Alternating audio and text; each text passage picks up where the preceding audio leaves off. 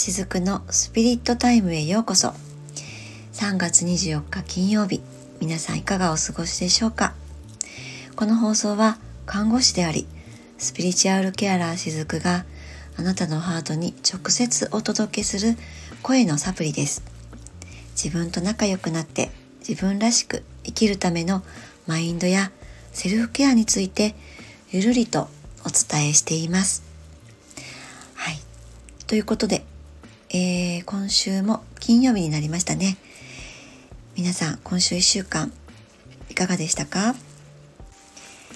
えー、我が家の玄関先のですね天線ローズ。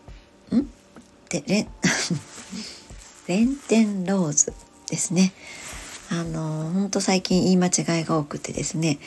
あのお聞き苦しくたお聞き苦しいかったらごめんなさい レンテンローズが咲いてくれていましたあの私ねレンテンローズって、まあ、クリスマスローズと同じみたいなんですけどもあれがねクリスマスローズっていう名前だっていうのをそうですね、えー、3年前ぐらいに知ったんですね。あのお花は大好きなんですけども育てるのはあまり得意ではなくって当時、えー、コロナ電話相談窓口みたいなところでね保健所の方で、え、働いていたんですけれどもその時にある保健師さんがお庭で、えー、咲くお花をねその保健所のおトイレやなんかにいつも飾ってくださっていたんですね。でその方が教えてくれるんです私にこれはこういうお花だよこういう、えー、時期に咲くんだよとかいろいろね教えてくれていたんです。えー、その方はね私の母と同い年の方でまあでも、えー、バリバリ現役というかあの OG という形でね看護学校やなんかで、えー、講師としてもうほんと現役バリバリぐらいですよねされている保健師さんだったんですけれどもその方にそのクリスマスローズレンテンローズっていうのを教えていただいてあのまだまだ知らないことだらけだなとその時改めて思いました。ねきっと最後の時までこんなことの繰り返しなんだろうなっていうふうにあ思ったのをねふと思い出したりしました。はい。ということでね今日はね早速本題に入りたいと思います。最近冒頭の雑談が長くなっていますのでね今日は早めに入っていきたいなと思うんですけども今週は日曜日からですね19日と日曜日あたりから闇についてお話をしていますこれは自分の内側にある闇のことにももちろんなるんですけども、えー、前回と前々回とまあ自分の内側の中にある闇についてお話をしてきたわけなんですね。で実はそういった闇が誰の中にもあるっていうことにうん気づくタイミングがこの、えー、コロナのねまあもう今はパンデミック過ぎてますけれどもこの3年間だったのではないかと。そして、えー、今ねマスクを外していいですよっていうかもうね、えー、義務ではないんですけれどもそういった時期になってもいるけれどもまだ外せなかったりとかね、まあ、そういった、まあ、いろんなね事情がそれぞれ終わり方と思うんですけどもそのマスク一つとってもそういった自分のね内側にある闇に、え気づいてそこからまあどう生きていくかっていう、うん、一種の分岐点にね差し掛かっているのかなっていうふうに感じているんですね。で、えー、まあ、そこら辺りのことをお話ししてきたわけなんですけどもまあこのなんだろうなマスク一つとってもそうですけれどもいろんな、えー、コントロールの中に私たちいましたよね。そしてそのいろんな目からのいわばこう奴隷というかねそういう意識にもなっていたのかなっていうふうにも感じていますだからもうそろそろその正気になる必要があるかなっていうふうに感じています。この内側にある恐れっていうところを抜けていく必要があるっていうことなんですね、えー、恐れがいっぱいねもう不安で心配でしょうがないってこの先どうなるんだろうとかね大丈夫なんだろうかってねその常に不安とか心配ばかりしている方もう実はねそれこそがこの自分で自分をコントロールしようとしていたりとかあるいは周りの目からのコントロールを受けてしまっているっていうことなんですよね。でもっとね深く言うとこの不安とか恐れっていうのはそのねもっと深いところに罪悪感っていうのをね実は抱いている方が多かったりします。えー、この罪悪感って一見自分のことを責めているように感じますよね。うん、自分のことを責めているからこそ、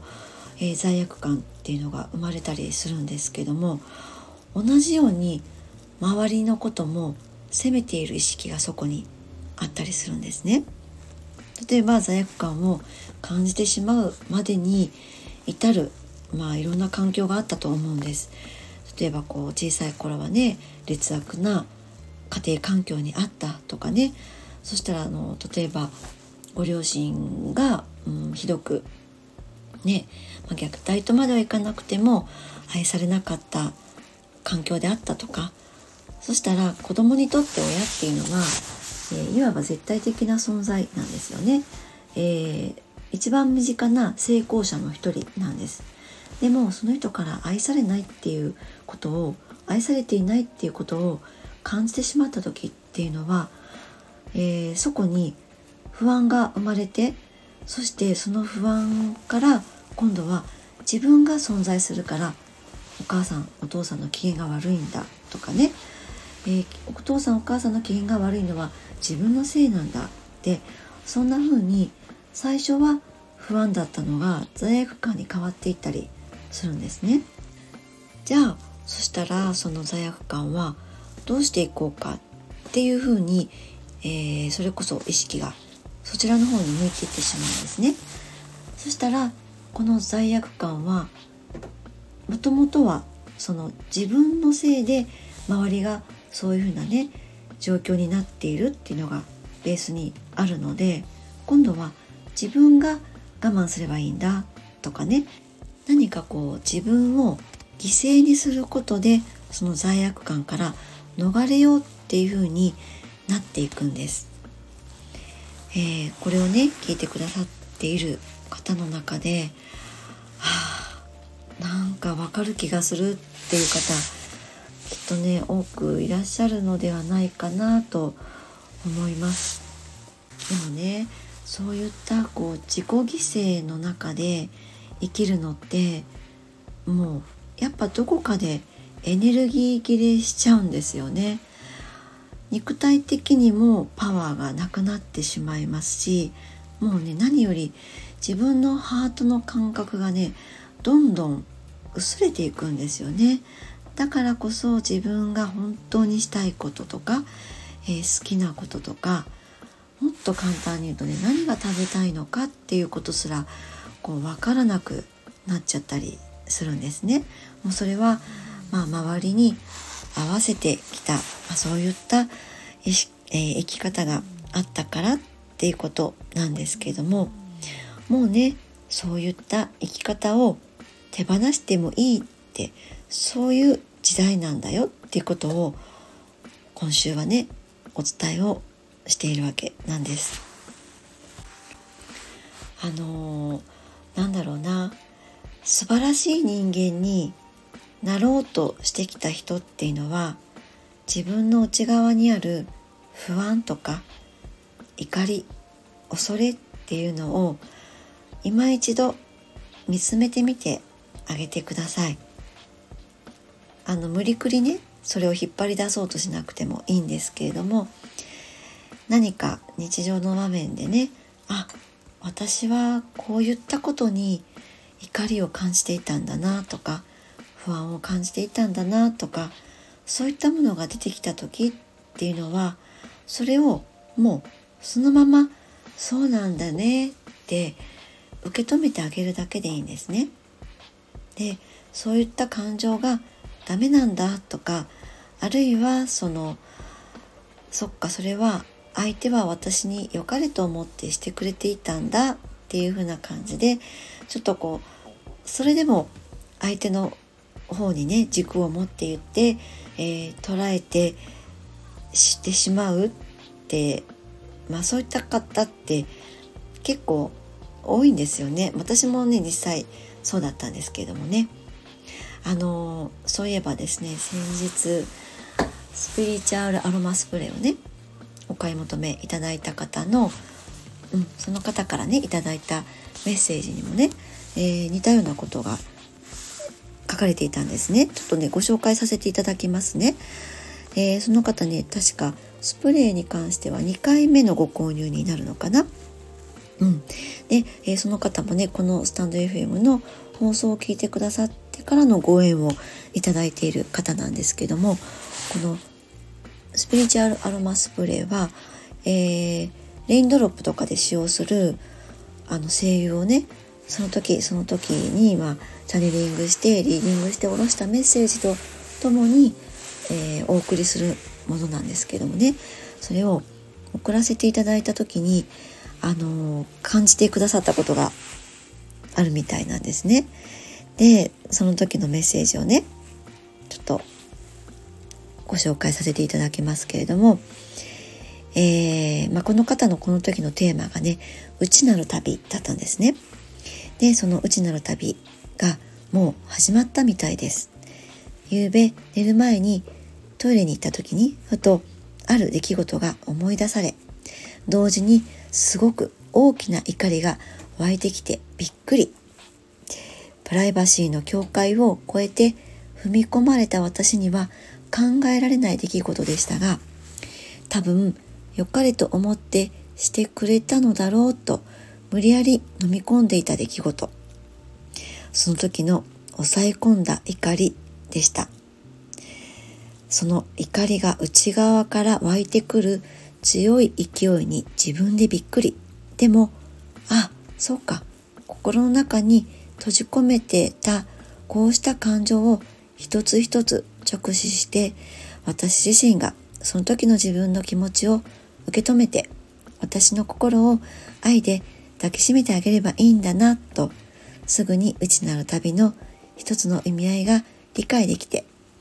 当時の自分のやりきれない心怒りを抱きしめてあげました。まあ、こんな風にね、メッセージをただいたんですね。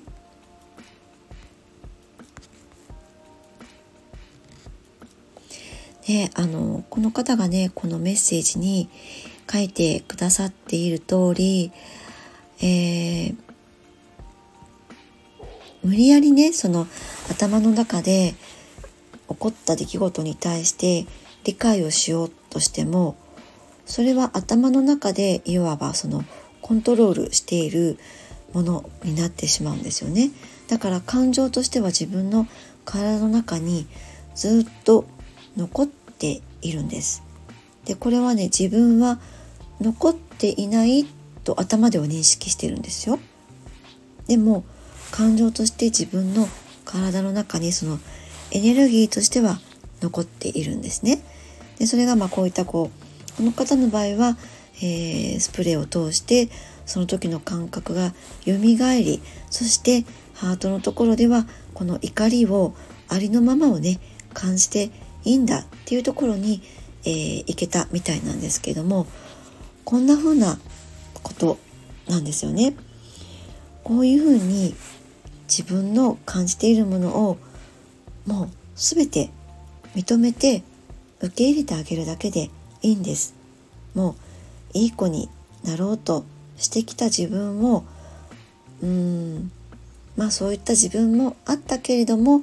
もうそんな自分でなくってもいいんだよっていう感じですね。まあそういったところでねそういう自分を出してみたところで離れていく人もいるかもしれません。でも離れていっても必ずまた、えー、本当にご縁がある方だったらまたつながれるしあるいは自分のから離れていくっていうことは自分と波動が変わったっていうことなので今度はその自分の変わった波動に見合った方とのまた新しいご縁もあったりするんですね。まあそういった中でどんどん新しい世界っていうのはまた見えてくるものなんですよね。えー、どんな人にね自分を見せて嫌われてもいいじゃないかって私は思うんです。あの嫌われてもいいじゃないってね、えー、まあ、少なくてもね私はあなたのことを嫌っていませんから、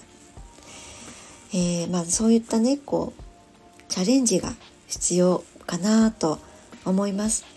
人間にとって最も大事なことはチャレンジかなって思うんですね。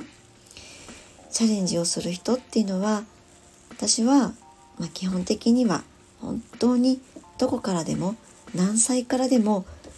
素晴らしいと思いますででそういったところから闇っていうのはどんどん開けていくと思うんですね。本当にもう自分の内側に正直になるっていうのがとっても大切な時期に差し掛かっているというかまあもうそのエネルギーは、えー、10年前ぐらいから始まっていたのかなと思っています。この風の時代って言われるようになったのはですねえー、パンデミックになったあの辺りでしたかね。もうちょっと後だったかな。でもそういった何、えー、て言うのかな。飛び箱のジャンプ台何て言うんですかね。のバーンって踏むとこですね。あそこに、えー、さ差し掛かるまでの助走のところはもう10年ぐらい前から始まっていましたよ、うん、そういったエネルギーはなんとなく感じていますそしてよしここから飛び越えるぞこの飛び箱をみたいなところにようやく来たのがこの今のタイミングかなって思っていたりします。えー、もうねいい子っていうのを手放していいんですよね。あのいい子ってね子供の時からずっと私たちの時代の私たちの世代の方やってきていてねえ私ってそんなにいい子だったかね？ってちょっと思い返してみていただけるといいかなと思います。いっぱい出てくると思います。家庭の中でもそうだっただろうしあるいはねあのお友達の間でもそうだったかもしれないですね。あるいは、えー、学校でもそうだったかもしれないです。そしてそれをまだやっていないか？ね。誰を気にしてそれをやっているのか？何を気にしてそうやって生きているのか？でそれを見つめていくチャンスやめていけるチャンスなんですね、え、今だけじゃなくて明日もね明後日もそのチャンスってやってきます。うん。でもねこの肉体って限りがあるのでやっぱりこう先延ばししないでね気づけた時にやっていけるっていうのが自分に優しい生きたか生き方なのではないかなって思っていたりしますよ。はい、えー、それはねちょっと勇気のいることかもしれませんけれどもちょっとの勇気が大きな踏み台になることはあると思います。ねあの飛び箱のジャンプ台なんですかねあのバーンってこうねバウンドする踏み台ねあそこの踏み方次第で飛び越えられる高さって変わるんですよね。私あんまり飛び箱は上手じゃなかったですけれどもきっとあのバーンのところが下手くそだったと思うんですけどもね。いやあるいはもしかしたら助走が足りなかったのかもしれないんですけどもあのあのバーンはいつでもそこにあるので、ね、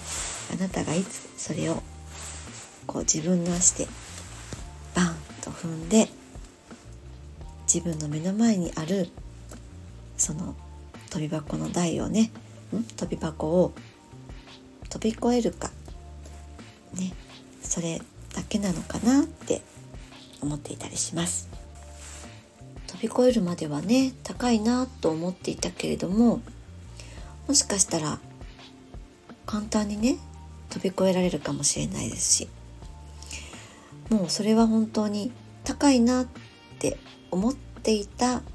自分の意識次第かもしれませんよね。その問い箱を高いと捉えるのか。ね。なんか面白そうな飛び箱だなって思いながらそのジャンプ台を蹴るのか。それはあなたの選択次第なんですね。はい。ということでなんだかまとまったのかまとまっていないのか、まあ、あのゆっくりゆるりと聞いていただければと思っていますのであまりかしこまらずお話をしています。はい。ということで次回は3月26日の日曜日ですね。10時にお耳寄りいただけたらと思います。今日も最後までお聴きくださってありがとうございました。ゆるり。ほっとする時間を大切にお過ごしください。